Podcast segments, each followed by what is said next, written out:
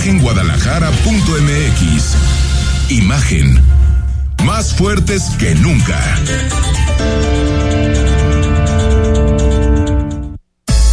Twitter. Arroba Imagen Radio GDL. Imagen. Más fuertes que nunca. Son las 8 de la noche en punto. Estamos en Imagen Jalisco, análisis, opinión e información. Quédate con nosotros hasta las 9, hasta las 9. Tenemos muchísimas cosas para ti. Rodrigo de la Rosa, ¿cómo estás? Enrique, qué gusto. Buenas noches a todos. Miércoles y a darle, que no queda de otra. A pegarle porque hay que hay que entrarle al asunto que está o que conmocionó al, al país. La muerte, ya lo sabes tú, de 39 migrantes en este centro de detención migratorio en, en Ciudad Juárez. Murieron 39, ya lo confirmó hoy el presidente de la República. También hubo comparecencia de Rosa Isela, de la, de la secretaria de Seguridad eh, Pública. Extrañamente no estuvieron ni Marcelo Ebrard, ni tampoco Adán Augusto López. Y lo digo extrañamente porque a Adán Augusto le toca administrativamente gestionar el tema de la migración y a Marcelo Ebrard por un acuerdo al interior del gobierno. Eso se supone que es lo que nos han explicado. Rosa Isela no supo qué responder cuando le preguntaron que, qué era, lo que, que por qué estaba la ausencia de estos dos secretarios, pero en la mañana el presidente de la República habló del tema un poco más extensamente hoy, más o menos unos 13, 14 minutos en, en las preguntas. Y primero prometió que no habrá impunidad en este caso y adelantaba lo que después sucedió, la, la, rueda de prensa de la Secretaría de Seguridad Pública. Escuchamos el primer posicionamiento temprano hoy del presidente López Obrador. Esta información eh, en manos de la Fiscalía el delegado de la Fiscalía en Chihuahua está atendiendo este asunto, pero yo le estoy pidiendo al fiscal que eh, se apersone, que este, lo atienda este asunto de manera directa, eh, desde luego respetuoso. Bueno, y anunció que al filo de las cinco, cinco y media de la tarde, Rodrigo de la Rosa, Rosa Isela daría más eh, información en torno a este tema. Lo que sabemos es que hay ocho personas señaladas, ninguno de alto rango y ninguno del Instituto Nacional de Migración. Exactamente. Sí, Enrique, no en este gobierno y también en los otros nadie renuncia, no se tiene la dignidad de, de, renunciar. Lo de Edmundo Jacobo ayer al Instituto Nacional Electoral es una muy rara avis que ojalá se, se aprendiera y no porque haya hecho las cosas mal, sino porque difícilmente va a poder trabajar con lo que se le ha venido haciendo desde el oficialismo.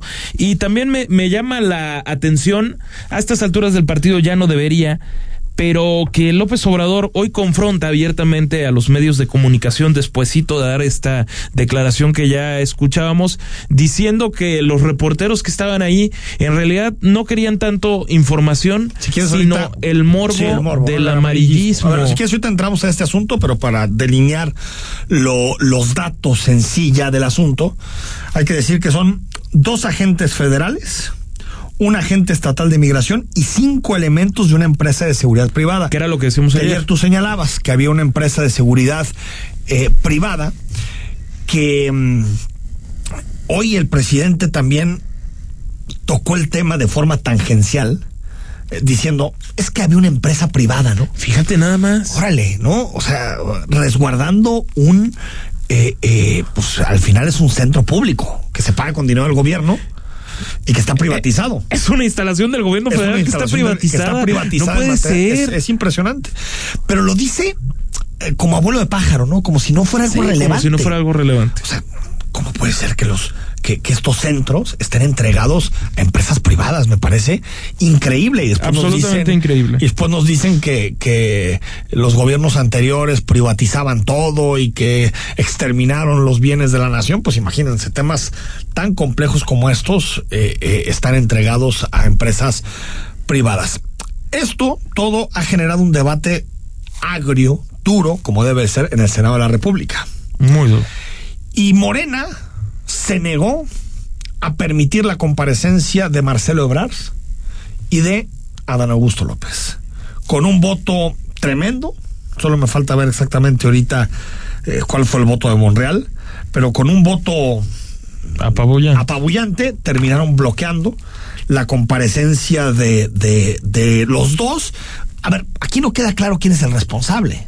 Porque Eh, el presidente no ha querido decir quién es el responsable, porque en la mañanera dijo que era un asunto que las polémicas entre ellos tenían que ver con las circunstancias. Básicamente dijo, "Oye, pues son elecciones, pues entonces pues sí, están, Eh, echando, están el carro. Exactamente. Pero no queda claro quién de los dos realmente es el responsable directo de lo que sucedió. Oye, ¿eh? Enrique, y si te parece, porque vale la pena escuchar la cantinflesca respuesta La de, Rosa Isela. A si ver, te hay que parece, escucharla. Porque es francamente grotesco. Cuando le preguntan, perdón, cuando le Ah. preguntan de por qué no está, por qué no ¿La está tienes, Dylan? ni Ebrard, ni tampoco eh, Adán Augusto. Un monumento al absurdo. está atendiendo el tema migratorio, ¿por qué ninguno de los titulares de estas dependencias está en esa mesa? Gracias. Lo que le tengo que responder es que cada una de esas instancias eh, está haciendo su trabajo de manera institucional. Tanto la Secretaría de Relaciones Exteriores como la Secretaría de Gobernación.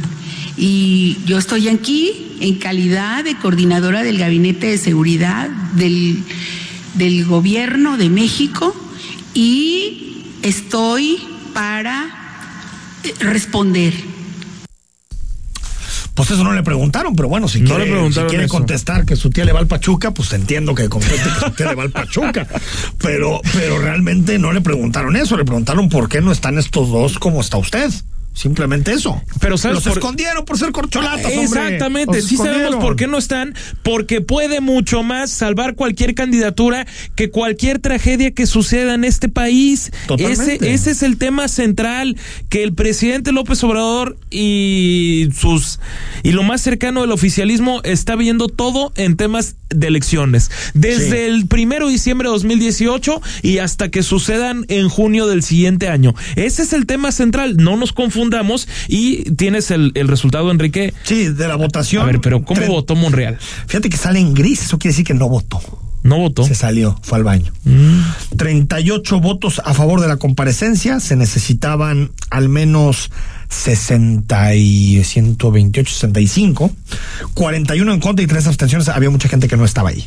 Muchísima gente que no estaba presente. No sé si se tomaron la Semana Santa con un poquito de anticipación. Uf, dúdalo. Que seguramente, pero bueno, al final se bloquea la comparecencia de ellos dos, por lo tanto no tienen que ir a rendir cuentas al Senado. Recordemos que también se intentó en su momento por el caso de espionaje y la militarización que fueran los militares, tampoco quisieron.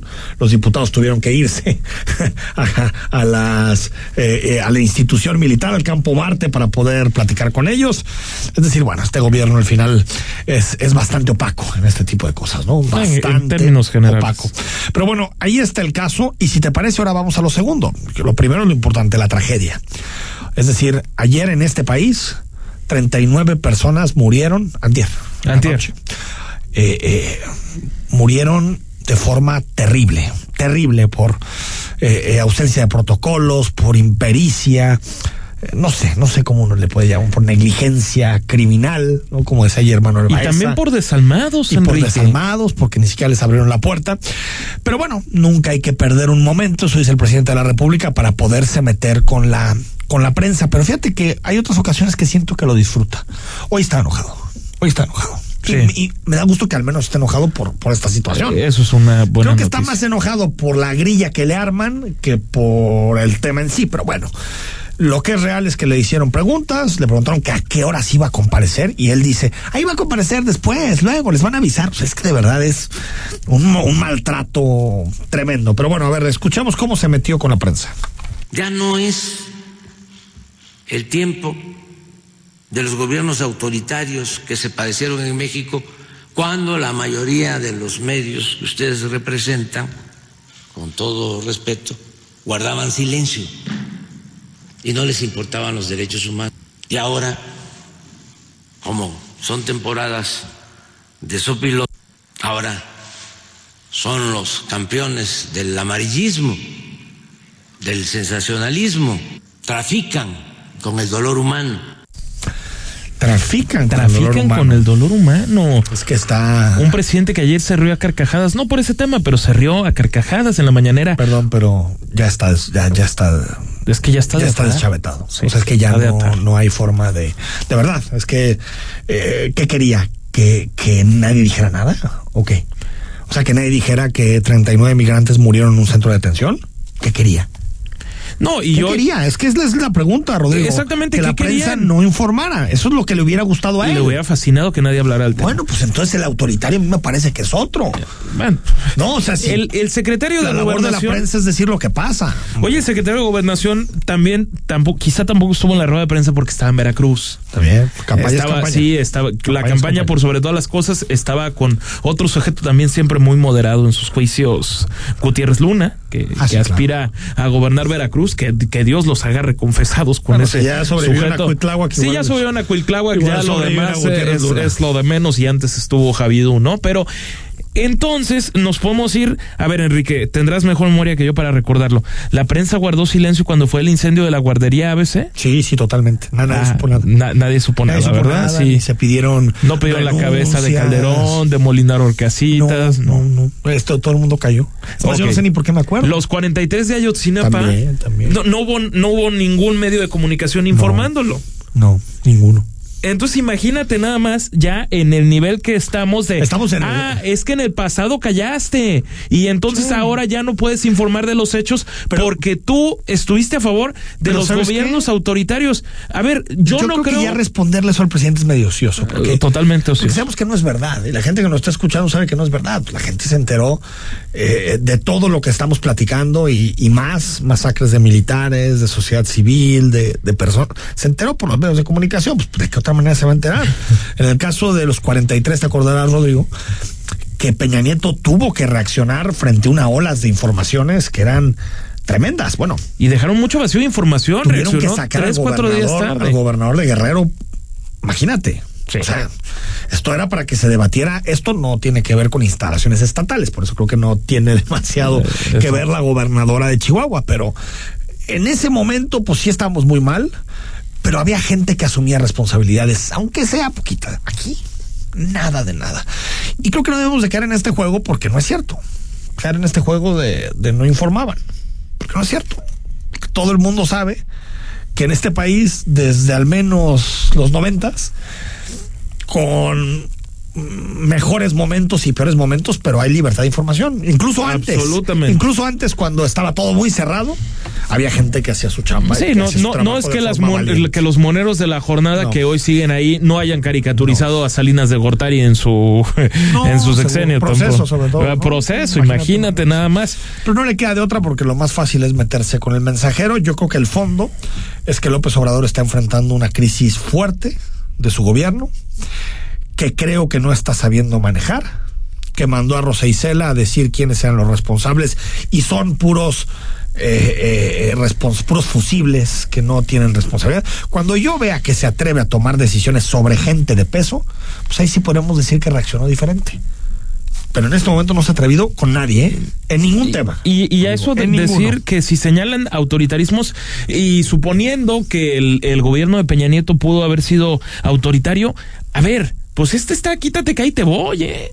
Porque se, lo que se le está haciendo al Instituto Nacional Electoral es profundamente autoritario. Las decisiones que están tomando aquí es Este- profundamente este, autoritaria. Que se victimiza y se avienta como niño héroe con la bandera nacional diciendo que todos lo atacan y que es una víctima. Si comparamos el sexenio de López Obrador en este momento, cuatro años y cachito, Sí. versus el de Peña, cuatro años y cachito, la crítica a Peña era mucho peor que López Obrador. Ah, no, muchísimo peor. peor. No es ni comparable. No, ni comparable. Ni comparable la crítica que existía en ese sexenio con el pasado. Entonces, esto de que la prensa cayó uno o dos, no existía crítica. Por favor, solamente hay que ir a ver las portadas de esos días, ir a ver las columnas, ir a ver los estu- las Aquello era opiniones. una- Todos los días contra Peña era ya un meme su gobierno. Será un. Y en gran parte quien capitalizó eso fue Andrés Manuel López Obrador. Y Enrique Peña Nieto nunca descalificó a la prensa como lo hizo, como lo hace López Obrador, ¿eh? Jamás. Más allá de que sí, la prensa fue muy dura. Ahí está este caso, veremos qué sucede. Seguirá trayendo eh, cola y veremos si el presidente tiene el valor de ir más allá que simplemente ocho funcionarios menores y por cierto, cinco que no son funcionarios, que son de una empresa privada. Imagínate. Tres funcionarios realmente. Que, que ese sujeto, a ver, sí tiene que estar en la cárcel. La, la frialdad con la que se fue, sin ni siquiera tomarse el tiempo de abrir para que se puedan salvar los, los pobres inmigrantes que Terrible. mueren calcinados. Terrible. Terrible, terrible. Bueno, antes de irnos al corte, hubo manifestaciones. Si usted pasó por el centro de Guadalajara, seguramente las vio. Fuera del Congreso. Y, y a ver, entiendo que eran unas que tenían que ver con deudores alimentarios o, o exigencia. Que era un grupo muy, ¿no? muy menor, Enrique. ¿Y el Realmente. otro eran los talleres? Sí, los de verificación vehicular, Pa' tus, variar. tus amiguisísimos, variar, Enrique. Y ese sí era un grupo ya más considerable que por espacio de prácticamente dos horas el Congreso estaba sitiado por todos lados, nadie podía ingresar y nadie podía salir. Yo llegué al Congreso al filo de las 10 de la mañana y hasta las once y media pudimos acceder al recinto y mientras tampoco nadie podía salir. ¿Por qué? Porque había personas en cada esquina asegurándose que nadie entrara. Y todo, sí. ah, y todo Ahora, era por la verificación hubo, Le vehicular. podemos decir rifirrafe, tal vez, entre el coordinador de la mayoría, que es Quirino Velázquez, y uno de los manifestantes precisamente de talleres acreditados. Sí, porque- de los que eran en su pasado talleres autorizados. ¿no? Lo, lo que decían es que eh, Gerardo Quirino Velázquez, el coordinador de mesista, había golpeado. Ojo, están los videos, están pululando por las redes sociales. No en ningún momento se aprecia un golpe, no hay ningún argumento serio o sólido Pero para sale y se decir. enfrenta con que- alguno, ¿o qué? Ah. No, lo que pasa es que él quiere ingresar y una persona le dice, no, tú no entras, y él sí se intenta ir a los golpes, es evidente, y el diputado le sujeta el brazo Ah, mira. mientras que alguien más lo intenta separar y entonces empiezan los dimes y diretes. Pero los que intentaron golpear fueron estas personas que, dicho sea de paso, también agredieron a la diputada, y eso me parece peor porque es una dama, Fabi Juan, y también a Selene Contreras. A la diputada Contreras. También, Selenia, ¿no? Sel- Selenia Contreras, Selenia. disculpe, una, una di- disculpa. También le agarraron a patadas su vehículo, por si era necesario. Los primates. A ver, escuchamos, primates. escuchamos a Quirino Velázquez. Yo intenté ingresar por una calle aledaña al Congreso, me, me- me bloquearon el ingreso, me intentaron pegar en el rostro, me quité la mano, caminé hacia un lado, eh, otra persona me agarró la mano, yo lo que hago es este, quitarme la mano de la persona que me, que me- que me sostuvo la mano y es donde dicen que yo generé una agresión. La verdad es que invito a, a, a- que podamos este, revisar bien los videos, todo, todo, todo lo que está sucediendo desde la mañana en cuanto al comportamiento de esta manifestación y la verdad es que es lamentable que se estén manifestando de manera agresiva. Nosotros estamos para escuchar, nosotros estamos para, para, para respetar las manifestaciones, este, pero sí se han comportado de manera agresiva, incluso a diputadas mujeres eh, eh, aventaron como es Elena Contreras y Fabi Juan, dos de mis compañeras diputadas. Pues condenable, ¿no? Y sí es cierto, yo, yo pude ver el, el, el video, no, no, no se aprecia agresión. No, de ningún. O sea, no se se aprecia aprecia. un rifirrafe, pero no se aprecia eh, eh, agresión y lo, lo que siempre se dice, uno tiene el derecho constitucional a manifestarse y a expresar sus ideas, pero siempre que sea en paz, no, no sin violencia. Y, y, Enrique, aquí ya lo, ya lo hemos dicho porque sí se presta a la sospecha, creo yo, que estas personas, y no me gusta utilizar ese argumento porque lo he criticado, pero en el pasado eran muy felices con el esquema que se manejaba y hoy están enojados. ¿Por qué? Porque la verificación vehicular actual, desde mi punto de vista, sí funciona mejor con todas las múltiples deficiencias que tiene que lo anterior Sin duda. donde había negocios de particulares en todo momento. Por Hoy no tenías ni que afinar realmente.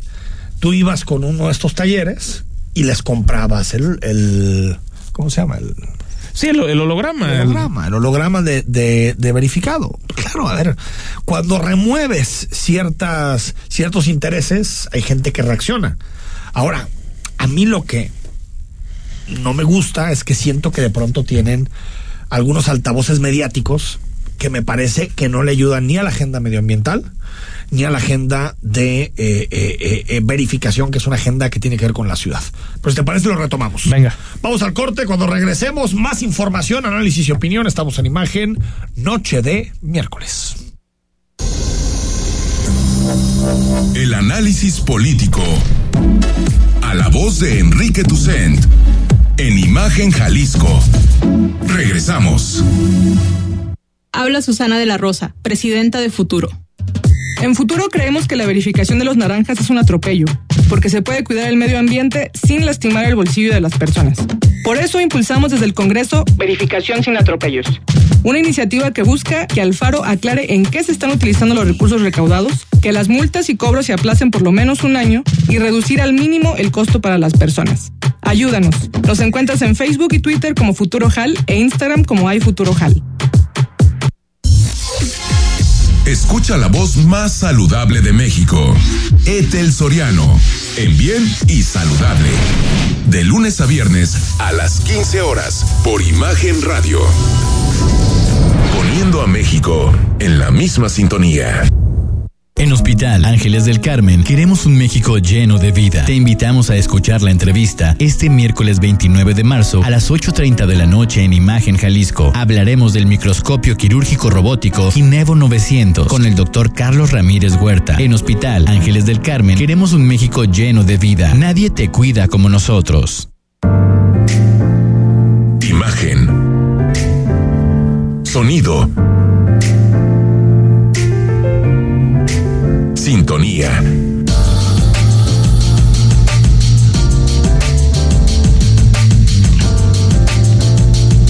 Poniendo a México en la misma sintonía. Las voces más importantes del análisis político en Jalisco en un espacio para comentar, reflexionar y polemizar sobre los temas de tendencia a nivel local, nacional e internacional. Imagen, más fuerte que nunca.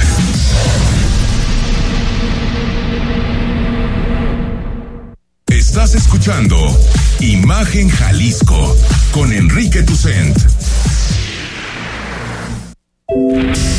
Facebook, Imagen Radio Guadalajara. Imagen, más fuertes que nunca. En Hospital Ángeles del Carmen queremos un México lleno de vida. Presenta. Los miércoles tenemos unos minutos, un espacio para poder hablar de salud y para que conozcas de medicina con la voz de los principales y mejor preparados especialistas de nuestra ciudad, que son los especialistas del Hospital Ángeles del Carmen. Hoy vamos a hablar del microscopio quirúrgico robótico que se llama Kinevo 900, lo más avanzado que existe actualmente en tecnología para la cirugía neurológica. Y lo vamos a hacer con alguien que ya nos había visitado, con el doctor Carlos Ramírez Huerta. ¿Cómo estás, doctor? Muy bien, muchas gracias. Gracias por la invitación. Oye, a ver, platícanos esto que tiene nombre como de cohete espacial. Sí. ¿Qué significa el, o, o qué es este aparato Kinevo 900? Bueno, para hablar de esto hay que entender eh, el concepto ac- actual del tratamiento en la neurocirugía, que la tendencia es hacer un procedimiento de mínima invasión en general, es decir, tener el mayor beneficio para el paciente con el menor riesgo posible. Y de esto, pues, tomamos mano de varios instrumentos. Uno de ellos es la microcirugía. Para poder llevar a cabo una buena microcirugía necesitamos un muy buen aparato, un microscopio quirúrgico. Este aparato que tenemos ahora en el Hospital Ángeles del Carmen es el aparato microscópico más avanzado que hay.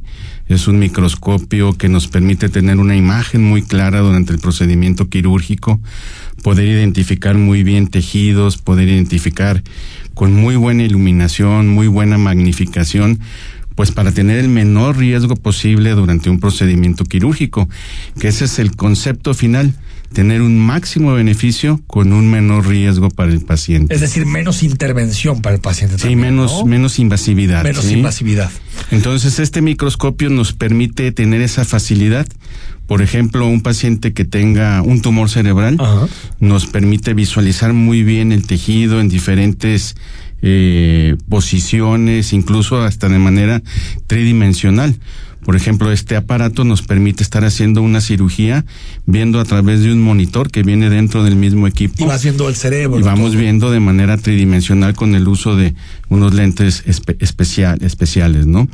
Este nos permite también, por ejemplo, ya como es una tecnología robótica, llegar exactamente al punto que queremos, utilizando, por ejemplo, otras técnicas de mínima invasión, como es la neuronavegación, nos permite llegar al punto exacto donde está el problema para no dañar alguna otra estructura, ¿no? Entonces, tú llegas y, te ponen como una especie de qué, doctor, ¿cómo, cómo, es el, el, microscopio? Pues llegamos al quirófano, preparamos al paciente, tenemos ya ahí todo el equipo, no solamente es el microscopio quirúrgico, es un, es un, una suite de pura neurocirugía, ah, en la cual tenemos el microscopio, tenemos un equipo de, de neuronavegación de muy alto nivel, equipo de neuroendoscopía, equipo de neuromonitoreo, tenemos un equipo que se llama OARM, que nos permite eh, durante el mismo procedimiento estar viendo de manera continua a través de imágenes tomográficas el procedimiento que estamos haciendo. Entonces son varias herramientas que nos permiten tener un éxito en este tipo de procedimientos que de por sí es algo muy complejo. Uno como médico, como neurocirujano, le dice al paciente, tienes un tumor, te tengo que operar, pues es un impacto muy fuerte para el paciente. Entonces con estas herramientas, pues lo que tratamos es de darle una seguridad, una confianza al paciente para que al final de cuentas, al final del día, todo salga bien. Doctor, y en ese, en ese sentido, eh, supongo que, que uno tiene, en tu caso, que prepararse para poder utilizar toda esta tecnología. Sí, evidentemente, pues la carrera del neurocirujano pues es de varios años, ¿no? Son seis años de la carrera de medicina general, luego son otros seis años de la especialidad en neurocirugía y luego vienen las subespecialidades dentro de la neurocirugía. Por ejemplo, en mi caso yo me fui a entrenar dos años después de haber terminado la especialidad de Alemania para hacer estas técnicas de mínima invasión. Ah, mira. Y aún así, cada año hay que estarnos entrenando, ir a cursos, ir al extranjero. Pues es una educación continua. Se avanza tanto la tecnología. Claro, tenemos que estar siempre, siempre muy este, actualizados en todos los avances tecnológicos que existen en estas áreas. En el caso de, del, del Kinevo 900, ¿cuál es el mayor beneficio que tienen los pacientes? Pues el mayor beneficio es que precisamente el riesgo de una cirugía que puede ser tan complicada, pueda ser un éxito con una morbilidad mucho menor. Por ejemplo, algo muy común, una hernia de disco, ¿sí? ¿Se puede operar sin microscopio? Sí se puede, pero no se debe de hacer. El riesgo es mucho mayor, podemos lastimar una raíz nerviosa, podemos lastimar el saco por donde viajan las raíces nerviosas, ocasionar salida de líquido cefalorraquídeo, que es una complicación.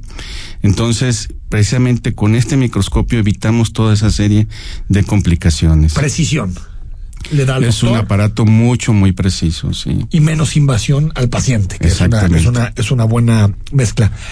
¿Qué casos o, qué mm, eh, problemas pueden ser utilizados o pueden ser atendidos con esta tecnología? Bueno, dentro de la neurocirugía, pues podemos atender desde problemas de columna, como ya lo mencionaba, hernias de disco, que es lo más frecuente, tanto a nivel lumbar como a nivel cervical, a nivel craneal o a nivel cerebral, pues tumores cerebrales, aneurismas.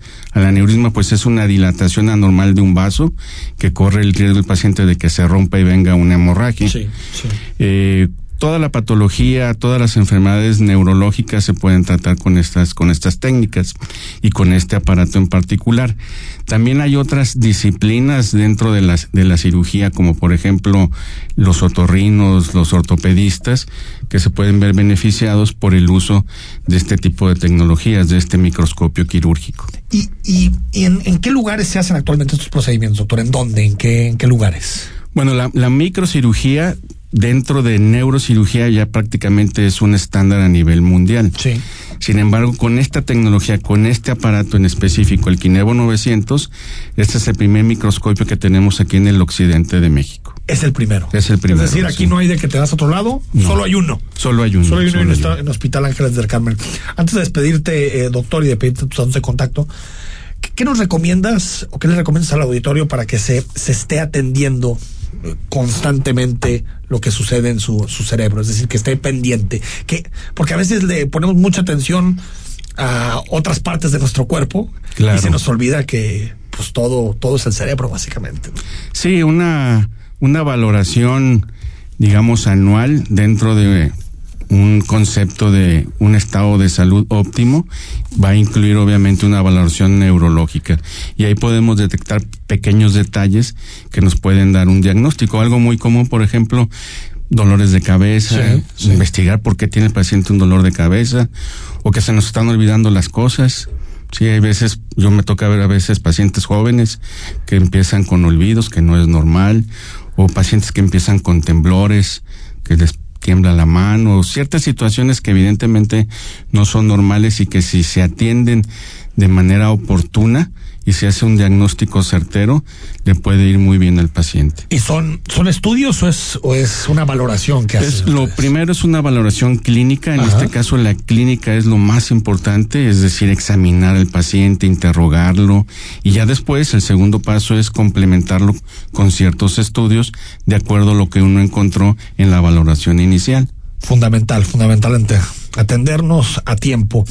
Eh, ¿Quieres saber más? Torre Especialidades del Hospital Ángeles del Carmen con el doctor Carlos Ramírez Huerta, consultorio 130. Te voy a dar el teléfono que es 3336 48 62 39, doctor, lo repito, 33 36 48 62 39 y preguntarte si tienes alguna red social, Facebook, eh, alguna para que te busquen, ¿no? Directamente en el hospital. Sí, directamente, ahí estamos. Eres, de los tradicionales, doctor. Así es, ahí estamos en el hospital a sus órdenes. Ahí está. El único eh, eh, la única tecnología en el occidente del país, Kinevo 900, que está en el Hospital Ángeles del Carmen. Te agradezco, doctor Carlos Ramírez Huerta. Gracias Con todo gusto, buenas noches. En Hospital Ángeles del Carmen queremos un México lleno de vida. Presentó el análisis político a la voz de Enrique Tucent en Imagen Jalisco. Regresamos. En Versa Concepto diseñamos una amplia variedad de mobiliario que marca tendencia. Vanguardia, funcionalidad y ergonomía son nuestro sello. Conoce Versa Concepto. www.versa4.com. Tu solución en mobiliario. Para garantizar el interés superior de niñas, niños y adolescentes y cuidar su sano desarrollo, el Senado de la República aprobó reformas legales para impedir la discriminación en instituciones educativas, promover sus derechos humanos, propiciar actividades recreativas y culturales y garantizar su acceso a la ciencia, la tecnología y la innovación. Se mejora así la vida y se protege el futuro de las nuevas generaciones. Senado de la República. Sexagésima quinta legislatura. La industria automotriz es innovación, seguridad, tecnología, movilidad y elegancia. En Autos en Imagen, viajaremos juntos de lunes a viernes, de 4.30 a 5.30 de la tarde, por el apasionante mundo del automovilismo, de la mano de Cristian Moreno. Pasión y experiencia por los autos, por Imagen Radio, poniendo a México en la misma sintonía.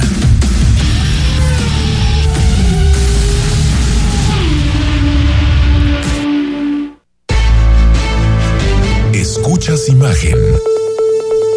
Poniendo a México en la misma sintonía. Las voces más importantes del análisis político en Jalisco en un espacio para comentar, reflexionar y polemizar sobre los temas de tendencia a nivel local, nacional e internacional. Imagen, más fuerte que nunca. Estás escuchando Imagen Jalisco con Enrique Tucen. Instagram, arroba Imagen Radio GDL. Imagen, más fuertes que nunca. 8 de la noche con 34 minutos. Arquirámica es una empresa orgullosamente mexicana dedicada a la distribución, asesoría y especificación de productos hidrosanitarios y acabados para la construcción y ofrece soluciones integrales e innovadoras para proyectos residenciales e institucionales. Hoy platicamos con Marcos González, que es director comercial de Arquirámica de Guadalajara en el contexto de su aniversario. Marcos, ¿cómo estás? ¿Qué tal, Enrique? Muy bien. ¿Y tú qué tal? ¿Cómo estás? Bien, bien. Con el gusto de saludarte, eh, Marcos. Preguntarte primero un poquito que nos traduzcas qué hace Arquirámica. Fíjate, este, nosotros, Enrique, nos dedicamos a la compra-venta de materiales para la construcción, todo lo que son acabados, eh, grifería, eh, un poco de cocinas también. Realmente englobamos todo lo que son acabados para cualquier tipo de proyecto, ya sea residencial o industrial. Cualquier acabado entonces. Correcto. Cualquiera, el que sea. Oye, ¿y cómo empezó? Platícanos un poco cómo empezó la idea arquirámica, de dónde viene, sus inicios. Fíjate, te platico, Enrique. Eh, más o menos por el año 2009 encontramos una oportunidad de mercado importante en la ciudad de Puerto Vallarta, eh, la cual nombre, le dimos el nombre con un compuesto de palabras, que es arquitectura y cerámica, componiendo el nombre de arquirámica, y de ahí nace la marca como tal. Eh, después de años de trabajo con nuestro equipo y gracias a la preferencia de nuestros clientes, en el año 2020 inauguramos la primera sucursal de Arquirámica aquí en la ciudad de Guadalajara. Ah, mira. Y ahí, poquito breve, pero sí, así real, realmente fue como nació la compañía. Me dijiste que el principio fue en Puerto Vallarta, ¿no? Correcto, la sucursal matriz está en Puerto Vallarta desde el año 2009. Estamos operando Ah, desde mira. hace aproximadamente 13, 14 años. Ya son 13, 14 años de... 13, 14 años en Puerto Vallarta y 3 años ya en Guadalajara. Y justo en la pandemia abrieron, ¿no? Sí, justo en la pandemia nos tocó, fíjate, es muy curioso porque en el año 2009 nos tocó abrir, en ese entonces era el tema de la influenza y pues coincidió que también cuando abrimos aquí en Guadalajara en el 2020 pues también tocó un virus, ¿no? En contextos difíciles siempre, Marcos. sí, totalmente, Enrique. ¿Qué diferencia a, a- cuál es la diferencia, digamos, que existe entre Arquirámica y otras tiendas que se pueden dedicar a los acabados? Claro, mira, Enrique, te platico un poquito. Eh, es una muy buena pregunta, ya que te comento, en Arquiámica manejamos un trato personalizado con nuestros clientes. Eh, manejamos lo que es una asesoría profesional, donde abarcamos desde lo residencial, el sector inmobiliario y, por supuesto, a las constructoras. Claro, para lograr esto contamos con la ayuda de marcas líderes en el mercado, como la reconocida marca American Standard del Sí. grupo Listil, e inclusive manejamos marcas de recubrimientos como Daltile y, por supuesto, adhesivos como, como lo es Perdura también. Es decir, entonces, mayor oferta. Mayor oferta, trato personalizado, asesoría profesional, profesional, profesional y si algo nos hemos destacado a lo largo de los años, mi querido Enrique, es en el servicio, totalmente en el servicio. Es decir, cultura de servicio al cliente para quien se acerca. Totalmente, servicio postventa. Este, nosotros no terminamos de trabajar con nuestros clientes. No solo te- no solo llegan a la tienda, pagan y se van, siempre se llevan una asesoría postventa. Siempre estamos al pendiente de ellos para cualquier tipo de asesoría. Y así más o menos. ¿Qué, qué proyectos a futuro, eh, eh, Marcos González? Claro, claro que sí, Enrique. Mira, te platico. Nosotros, como proyectos, tenemos pos- posicionarnos como los número unos en revestimientos para tanto para el hogar o cualquier tipo de proyecto. Seguir siendo la referencia definitivamente de nuestros clientes. Y una de nuestras metas a corto mediano plazo es la apertura de más unidades de negocio en Sí. diferentes ciudades importantes de nuestro país. ¿Y ya tienen, eh, están observando alguna? Eh, nos interesan más que nada los cabos, los cabos, este, abrir otro un segundo punto de venta aquí en la ciudad de Guadalajara, pero más al sur. Nosotros igual como dato, este, Enrique, nos, nos ubicamos en Avenida México 2386. Eh, tenemos pensado hablar un- abrir un punto de venta al sur de la ciudad. Eh, igual en Puerto Vallarta, pues acercarnos a las zonas de Bucerías, este, La Peñita, este, Cancún, a lo mejor también en su momento. Y también nosotros tenemos presencia en lo que es Puebla y Ciudad de México por socios comerciales de nosotros. Sí. Entonces me dices Avenida México 2386, ¿verdad? Correcto, mi querido Enrique. Ahí está Avenida, que aparte digo, también para la gente que nos escuche, que vive en el sur, pero Avenida México está bastante céntrico. Tanto claro, para la gente del sur como para el norte de la ciudad les quedan más o menos eh, eh, en la misma zona. Entonces, los puntos de contacto que tienes redes sociales, entiendo que la página es arquirámica.com.mx, pero ¿hay alguna otra forma de conocer los productos, sus acabados? Sí, claro que sí, Enrique. Este, igual, este, para aprovecho el espacio igual para invitar a todo tu público que nos visiten. Este, estamos en Avenida México 2386, como lo mencionamos anteriormente. Este, pueden encontrarnos en redes sociales como en Facebook como Arquirámica Guadalajara o Arquirámica Puerto Vallarta y en Instagram como Arquirámica-GDL o Arquirámica-Puerto Vallarta. Pues ahí está, están todas las redes de contacto, todas las formas de contacto y bueno, pues ahí está la, la, toda la, la gran experiencia que tiene Arquirámica y toda la oferta que tiene para los tapatíos y para también quien nos escucha en Puerto Vallarta. Te mando un abrazo, muchas gracias Marcos González. Un abrazote, Enrique. Igualmente, muchísimas gracias por el espacio. Ahí está Marcos González, director comercial de Arquirámica de Guadalajara. Bueno, más temas que habíamos nos habíamos quedado mucho rollo en el tema nacional porque es lo que lo que sucedió en, en Ciudad eh, eh, Juárez. Pero en Guadalajara hay agenda, porque en la ciudad empezará a operar, empezarán a operar las arañas en abril. Las arañas son estas que inmovilizan vehículos, ¿no? Exactamente, lo pone en la llanta del vehículo y queda inmovi- inmovilizado en automático, evidentemente. ¿Por qué sucede todo esto? Bueno, por estacionarse en doble fila, por obstruir pasos peatonales, banquetas o, o cocheras. Esto, ojo, no será para alguien que tuvo, digamos, algún incidente, alguna dificultad o simplemente una distracción y lo hace por primera vez, sino quienes son reincidentes, es decir, las personas de movilidad del propio ayuntamiento, al checar el, histori- el historial de las placas, ven, esta persona no ha, re- no ha reincidido, entonces solo se le pone la multa tradicional. En caso de que noten que es una conducta continua, Reiterada, eh, digamos. eh, es cuando ya se procede a poner precisamente este inmovilizador. Así habló del tema el director de movilidad del Ayuntamiento Tapatío, Jesús Carlos Soto Morfín. ¿Cómo sería? Eh, Solamente se va a colocar inmovilizador a reincidentes del programa de banquetas libres que en el último año han tenido ya una sanción contemplada en este programa. Así que han obstruido una banqueta, han obstruido una esquina con accesibilidad universal, han obstruido una línea amarilla, un paso peatonal. Eh, bajo estos conceptos es que se le podrá poner el inmovilizador si está reincidiendo dentro del margen de un año. O sea, dependerá del historial de las, de las es placas, correcto. vaya. Si es la primera vez que comete esta falta, solamente se pondrá la multa, que dependiendo del tipo de falta, fan de los 5 mil a dos- los 2 mil pesos en el municipio de Guadalajara. Ya pidieron. Entonces, si tú, si te multaron en el último año por estacionarte en línea amarilla eh, y te vuelven a multar, hay posibilidad de que te inmovilicen a través de estas famosas Es arañas. Así no lo harían en tu primera multa No. De ese tema en específico. Tienes que haber reincidido en eso. Sí, por, por eso está el tema y ahí es cuando sale, salía el argumento de algunos personajes del Ayuntamiento Tapatío, por ejemplo, de Morena, que hablaban de lo recaudatorio que todo esto implica. No viola la ley y con eso no recauda. Eh, eh, eh, exactamente, pero y el tema, a ver, si es recaudatorio o no, creo que es lo de menos. Simplemente hay que respetar el reglamento.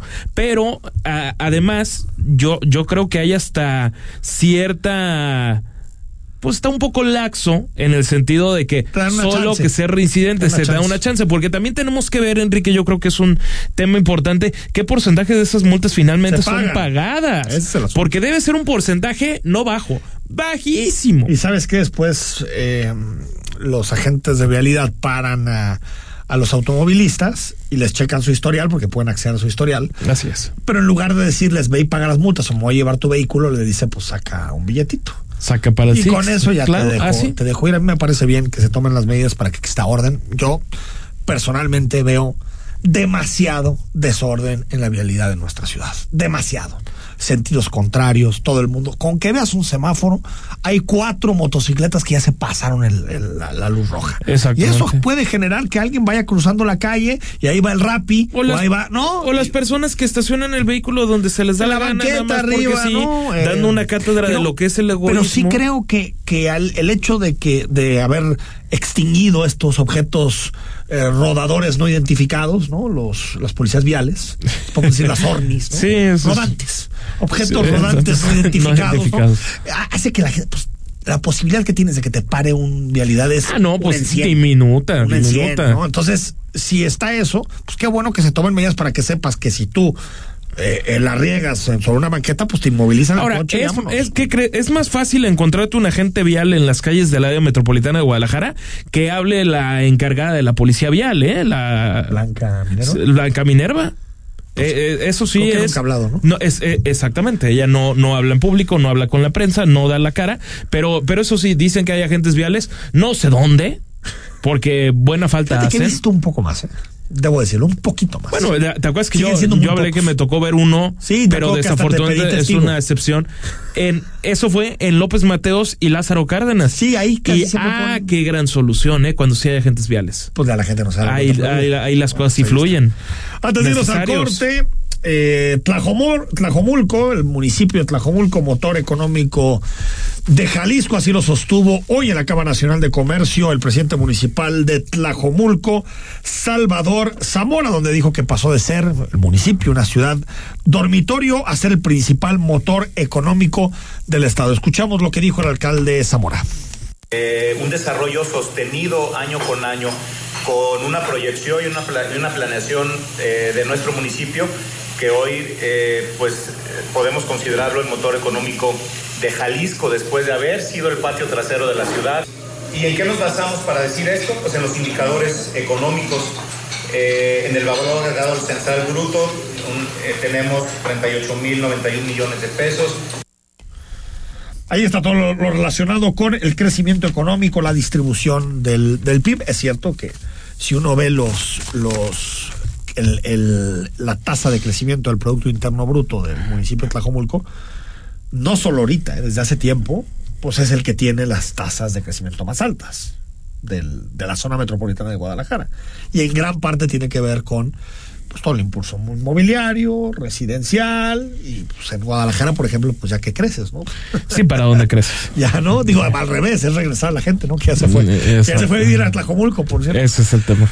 8 de la noche con 45 minutos cuando regresemos del corte. Más información local y nacional. Quédate con nosotros en imagen Noche de miércoles. El análisis político a la voz de Enrique Tucent en Imagen Jalisco. Regresamos. ¿Comprometida? ¿Recibiste anillo? ¿Te quieres casar en la playa? Te esperamos el domingo 2 de abril en Expo Amor Bodas en la Playa. ¿Dónde? En espacio 1500. Regístrate en expoamorbodasenlaplaya.com. Todo para tu boda en la playa. Los hoteles Hard Rock estaremos presentes con los mejores paquetes y promociones para que te cases en cualquiera de los hoteles Hard Rock, Cancún, Riviera Maya, Los Cabos, Vallarta o Punta Cana. No te pierdas la oportunidad de ganarte una luna de miel por Europa 15 días, 13 noches con vuelos incluidos. Jaime Salazar y Mario Briseño te hablarán sobre la imagen de las franquicias, un modelo de negocio comprobado que data de hace décadas. La cita es los sábados a las 10 de la mañana por Imagen Radio, uniendo a México en la misma sintonía. La COFESE trabaja para que elijas entre mayores opciones los bienes y servicios que más se ajustan a tus necesidades. Cuando tuve que cambiar mis lentes, fui a la óptica que me da gratis el examen de la vista. Cuando perdí los míos, fui a la tienda nueva que tenía muchas opciones de diseño. Yo siempre compro los armazones en la plaza, porque ahí salen más baratos. Con competencia, tú eliges. Más competencia para un México fuerte. Comisión Federal de Competencia Económica. Visita cofese.mx. Está usted escuchando Imagen. Sintonía. Poniendo a México en la misma sintonía.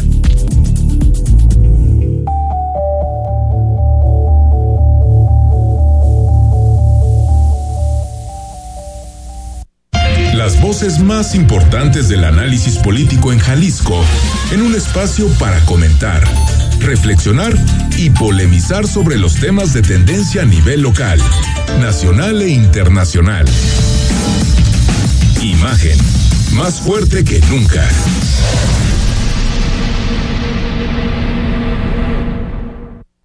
Estás escuchando Imagen Jalisco con Enrique Tucent. Twitter, arroba Imagen Radio GDL. Imagen, más fuertes que nunca. 8 de la noche con 48 minutos en Versa Concepto. Te ofrecemos porte, elegancia, estilo y diseño. A través del tiempo, Versa Concepto se ha enfocado en el desarrollo, diseño y fabricación de los muebles para oficina, escolar y también para hospitalidad. Nuestra línea de sillería ofrece ergonomía, calidad y diseño. Se ve bien y se siente mejor. Nacimos con la misión de crear muebles y sillas para oficina, proponiéndote siempre un estilo diferente para cada ambiente. Hoy somos empresa líder en el ramo, revolucionando por completo la industria del mobiliario para oficina y escolar en todo México. Somos la única empresa, Versa Concepto, mexicana, que adicional a exponer en Neocon, la Feria Internacional de Mueble de América, donde expone las marcas más importantes, pues también lleva la mayor comitiva de estudio e investigación con la intención de siempre estar a la vanguardia en estilo y diseño en el ramo mobiliario. Un abrazo a nuestros amigos de Versa Concepto que siempre están presentes en imagen eh, Jalisco. Bueno, hoy habló el rector de la Universidad de Guadalajara, Ricardo Villanueva, eh, sobre mm, pues el conflicto, ya no sé si es conflicto, ¿no? ya no se están peleando. La UDG Bueno, ya gobierno no de se están Jalisco, ¿no? peleando, aunque ayer Alfaro mandó un recadito, lo escuchábamos aquí.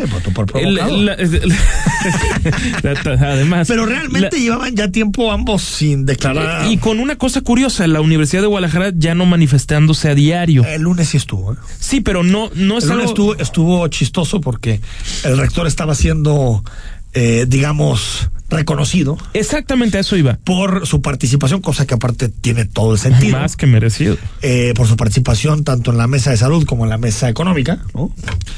Y afuera había unos chavos manifestándose en la Universidad de Guadalajara. Pero, pero lo que voy es que ya, no, ya no es la escena diaria de por lo menos de lunes a viernes estudiantes de cualquier plantel universitario se estén manifestando afuera de Casa Jalisco. Bueno, yo Eh, especulaba, nadie me lo ha logrado decir, ni de un lado ni de otro. Yo especulaba que ya había, con esto de las mesas, que ya había una mesa de paz. a mí sí, como que olía acuerdo, Olía mesa de paz, ¿no? Pues yo siempre digo, en la política hay una máxima.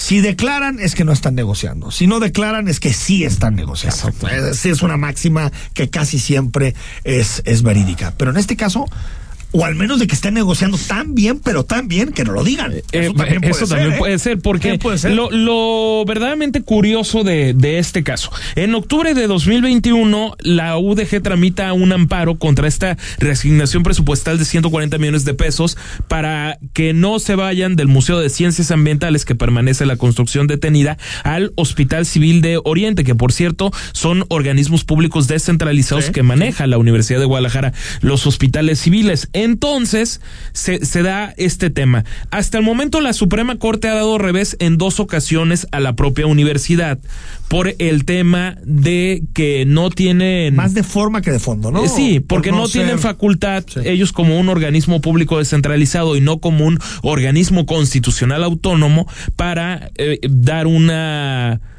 para, vaya, poner una controversia en la Suprema Corte de Justicia de la Nación. Sin embargo, lo que sí se tiene que resolver es el fondo de ese amparo. Y de eso habló el rector general de la Universidad de Guadalajara, Ricardo Villanueva. Lo he dicho y lo vuelvo a reiterar, nada me daría más gusto que recuperar esa relación que tenía con un gobernador que nos escuchaba, un gobernador que trabajamos juntos, con el que planeamos la matrícula al 100 de las preparatorias, el Cutla Jumulco, el Cutla Quepaque, eh, con el que enfrentamos una pandemia que fue un caso exitoso. Entonces yo espero que al revés, recordar lo que hicimos en la pandemia el día de ayer es la división de poderes en Jalisco porque financieramente a la universidad le ha salido muy caro este conflicto. Pues bien, estamos en la corte eh, y yo, yo, yo, yo espero que ya pronto se defina, eso sería, sería muy útil. Tengo la esperanza de que en el mes de abril pudiera la corte resolver este asunto. Eh, tenemos nuestra, nuestra suspensión, nuestro, nuestro, nuestro juicio de amparo que, espero que, pronto se resuelva para, por el bien de ya de los ejercicios y a ver si eso ayuda. Pues sí, yo creo que ese es el paso que todos debemos conocer para saber si se extralimitó o no se extralimitó el Congreso de Jalisco reasignando esos recursos. Por una petición directísima del Sí, por gobernador supuesto, pero Alfaro, al final- evidentemente. Pero al final la decisión Final eh, termina. ¿no? recayó en el Congreso, En el desde luego. En términos formales, en términos reales, estoy coincido contigo que tiene que ver con el gobierno de Jalisco. Antes de irnos, porque también hay un par de grillitas que están interesantes. Ah, no me digas. Ahorita te las platico. A ver. Ya, ya está preparado el operativo para Santa y Pascua. Sí, Nos y- vamos de vacaciones. No, bueno, nosotros no. Pero se van de vacaciones los se van de políticos. vacaciones. Muchos políticos se van de vacaciones, entre otros personajes. Y, y bueno, de, decir que va a haber, por lo menos por parte de los eh, ayuntamientos de Zapopan y Guadalajara, 670 oficiales para las actividades que ha planteado la arquidiócesis de, de Guadalajara, bajo un lema que hoy sacaron de Semana Santa y Pascua 2023, celebración de fe y tradición. También recordemos que empiezan las tradicionales empanadas por la por esta época de Semana Santa en el centro de Guadalajara. Apasionante cobertura. Apasionante, Yo- Rodrigo, ya está listo. No, no, ya estamos Para listos. llevarte y decirte y, cómo- y el resto de mis colegas que te cuento, Como las Enrique. empanadas no, no han cambiado en un Pero ah, ojo que mañana Enrique Ibarra, secretario general de gobierno, dará más detalles de lo que va a hacer el gobierno de Jalisco en términos generales durante esas dos semanas moviditas Si de vacaciones. Si nos surge un poquito de orden. Hoy, ¿qué contaminada estaba la ciudad? eh? es, es que está el Incendios. el- incendios. Incendios ¿Qué contaminada? Me ocurrió salir a correr estúpidamente, no sé qué trae en la cabeza, no, hombre, casi me desmayo. Pero bueno, a ver. Ayer, seguramente la, la viste, Rodrigo de la Rosa. Sí. se tomaron una foto tres de las cuatro corcholatas, o tres de las cinco, porque también está Verónica Delgadillo. Exactamente. Tres, eh, tres de las cuatro corcholatas, tres de las cinco, perdón, corcholatas de, de MC en Jalisco, que son Alberto Esquer, Clemente Castañeda y Salvador Zamora. En la toma de protesta de Priscila Franco Ahí- ahí en. Guadalajara. Con un mensaje similar donde decían que eran pues muy cuates, que son amigos y que se encanta hacer proyecto juntos. Bueno. Y ya, y ya sabemos que Lemus estas no las, no se las No, aguanta. no, esas no las aguanta. Entonces le respondió en términos futboleros, hay delanteros que necesitan tres defensas, dice Pablo Lemus, casi casi asimilándose a, ¿cómo se llama el delantero? A Haaland, ¿no? Prácticamente, o, o a Lionel Messi. O Bueno, a todos los que se llevó Maradona en el Mundial del 86. Exacto, ¿no? Haciendo equipo, digamos. Y, y después le respondieron también, eh, primero, eh, eh, eh, Clemente Castañeda, en donde dice que, pues que así tal cual, lo tiene mural en su portal, que cada vez que el alcalde Tapatío se echa un round de sombra, termina noqueado. Aquí no hay pleito. Y después Alberto Esquer, también en el mismo, en el mismo medio, en mural que trae toda la grilla de este tema, dice, hay delanteros que meten autogoles. Es, lo que Es dijo decir, dos utilizaron analogías futboleras, Lemus y Esquer, y otro más una boxística por el asunto del round que de, llega sombra. Álvarez. Pero de que tenían ganas, o sea, es que ayer si uno veía el evento de MC en Guadalajara, unidad, unidad. Sí, claro. Y el día siguiente, Oye, si la diputada Priscila Franco dijo que no llegue el rumor o el rumor de la discordia. ¿Se le ocurrió esa frase? Dijo esa frase. Entonces, ¿No será que la vio en el Cabaña? No, en el, en el Teatro de Goya. En el Teatro de Goya. En el Teatro de Goya. Eh, En fin, ¿qué, qué, qué, qué cosas? Está mejor que lo de arrastrados y todo eso. ¿eh? sí. Eso- me queda Oye, pero qué bueno que nivelito. Clemente y Lemus son amigos. Qué bueno, Qué porque imagínate si no. Imagínense nada más si no. Ya andarían como las corcholatas nacionales, va. Y pensar que. Clemente coordinó la campaña de Lemus en aquel lejano 2015. Les vamos a poner la canción de los años maravillosos. Señor Rodrigo La Rosa, gracias. Será hasta mañana. Soy Enrique Tucen. Descansa. Mañana jueves estamos totalmente en vivo en Imagen Jalisco. Buenas noches. Escucha Imagen Jalisco con Enrique Tucent de 8 a 9 de la noche 93.9 FM Imagenguadalajara.mx Imagen más fuertes que nunca.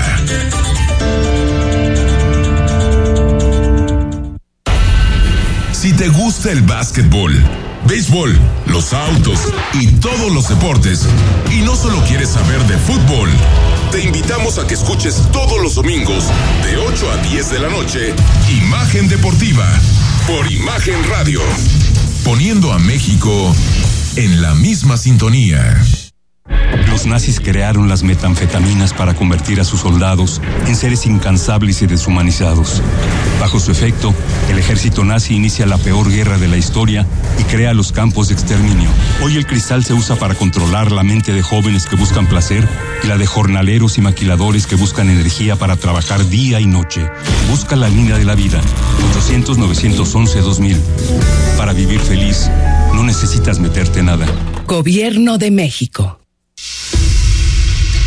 Para entender los cambios de la economía y los negocios, escucha a Rodrigo Pacheco en Imagen Empresarial, con una visión dinámica, global, joven y fresca, de lunes a viernes, de 6 a 7 a.m., por Imagen Radio, poniendo a México en la misma sintonía.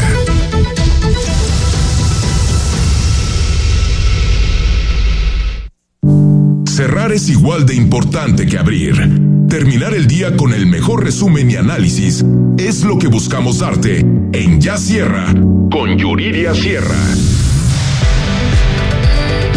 De lunes a viernes, de 9 a 10 pm, por Imagen Radio.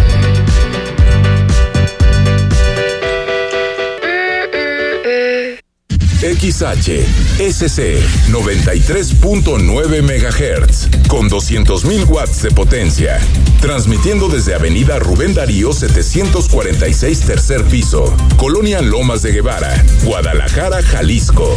Código postal 44657. Imagen, poniendo a México en la misma sintonía.